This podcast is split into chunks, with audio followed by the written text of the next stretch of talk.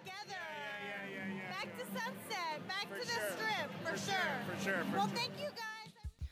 Well, the journey has been very successful porque te vimos en el escenario con dos grandes de música. Estamos hablando yeah. de Travis Barker Skinhead y Rob, de Skinhead Rob que es oh, de los Transplants. Sí. Y abrió la noche con un nuevo grupo que se llama Death March. I love Death March. Tell us a little bit about that night because I I have I have reactions that are very very like stimulating. People were very happy. It was sold out to begin with. Yeah, can you believe that we sold out without being on the radio, with only being around for 16 months?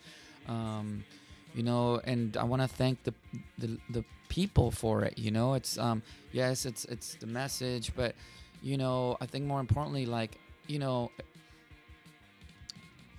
the power comes from the people, right?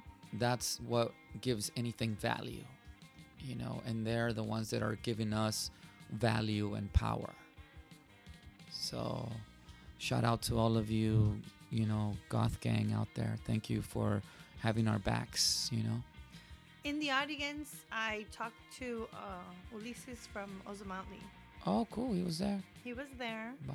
Right on. and he was uh, very happy. He said that you reminded him of uh, uh, what is Depeche Mode. Right on. Yeah. I mean, I, I love Depeche Mode, and I, you know, I- for sure, I can see that. Let's let everybody know how they can follow you, Oh, yeah. where they can connect with you online. Well, on Instagram, it's prayers. That's it. On our Facebook, it's also prayers. My my personal Facebook, it's, it's already maxed out, but it's uh, Rafael Reyes. I tried adding you. I Yeah. I'm gonna have to delete some people to get you in there. I'll do that in a bit. And then my Twitter that I'm never on is uh, Little Heart 53k. Yeah, that's um, you know, I have a little heart. but a big personality.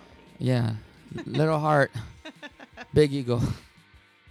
I am Leafar Seyer, aka the dragon, aka the serpent, but most importantly, Lucifer rising, and you are